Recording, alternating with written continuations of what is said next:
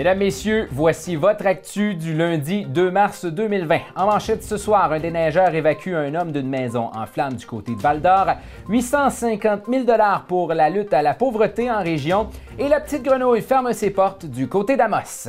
Un homme de Val d'Or a été évacué tôt ce matin vers 4 heures par un bon samaritain alors qu'il se trouvait sur le balcon d'un bâtiment résidentiel où un brasier faisait rage. Le déneigeur a repéré l'homme qui était dans l'incapacité de descendre alors que la cage d'escalier était remplie de fumée. L'individu a utilisé le godet de son tracteur pour euh, permettre à l'homme de sortir de sa position précaire. On a eu une intervention ce matin vers les 4 heures sur la deuxième avenue.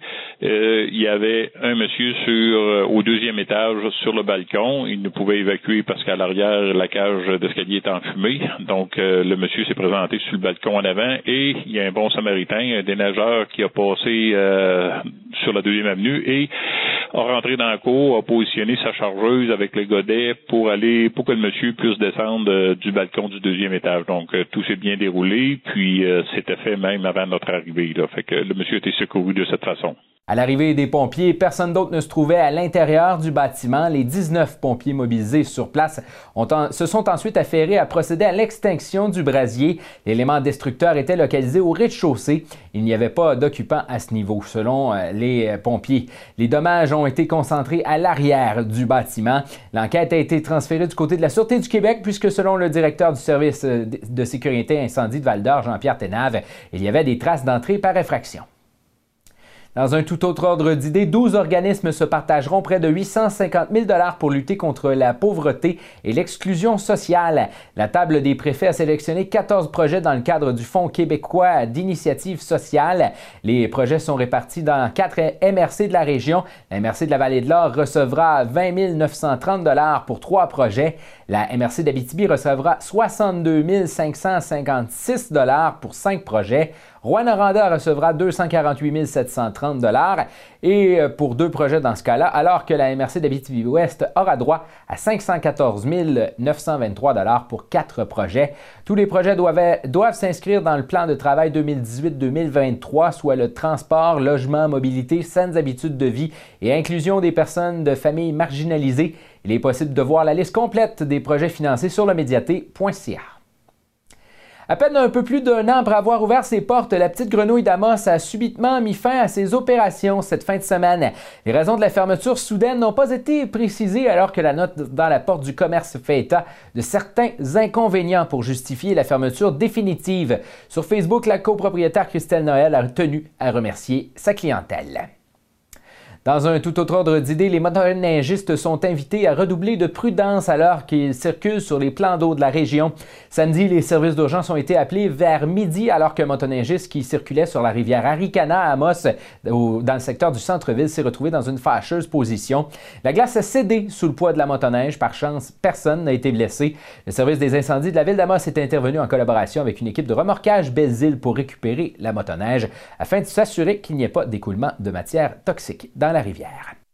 Dans le monde des mines, le ministre des Ressources naturelles du Canada, Seamus O'Regan, a présenté dimanche le premier plan d'action du plan canadien pour les minéraux et métaux afin de stimuler la compétitivité du secteur minier à l'occasion du congrès 2020 de l'Association canadienne des prospecteurs et entrepreneurs à Toronto. Le plan a pour objectif de faire du Canada le numéro un du secteur minier dans le monde. Pour le ministre O'Regan, le fruit est mûr pour le secteur minier. La planète a besoin de plus de métaux et minéraux produits de manière durable. Le plan propose notamment une nouvelle stratégie géoscientifique pan-canadienne pour le secteur public qui visera à assurer un développement responsable des ressources géologiques, la promotion, la participation des peuples autochtones dans les projets, un nouveau plan pour les mines orphelines ou abandonnées, des défis d'innovation pour faciliter le développement des technologies innovantes pour ne nommer que ceci. Toujours dans le monde des mines, la corporation aurifère Monarch a vendu sa propriété Monique située près de Val d'Or à Probe Metals. Il s'agit d'une transaction de 2,4 millions de dollars sous forme d'actions et de prise en charge des obligations de remise en état de l'ancienne mine à ciel ouvert Monique, dont le coût est estimé à 900 000 dollars. Pour Monarch, cette vente permettra aux actionnaires de maximiser la valeur de leurs actions en permettant à la direction de se concentrer sur son portefeuille de propriétés orifères avancées. La propriété euh, Monique comprend un bail minier de 22 claims couvrant une superficie de 5,5 km à 25 km de Val d'Or. La transaction devrait être officialisée à la fin du mois de mars sous réserve de l'autorité des autorités réglementaires. Au culturel, si vous voulez rire un bon coup ce soir, euh, c'est ce soir que lieu les lundis de l'humour du prospecteur présenté par Eldorado Gold Lamac.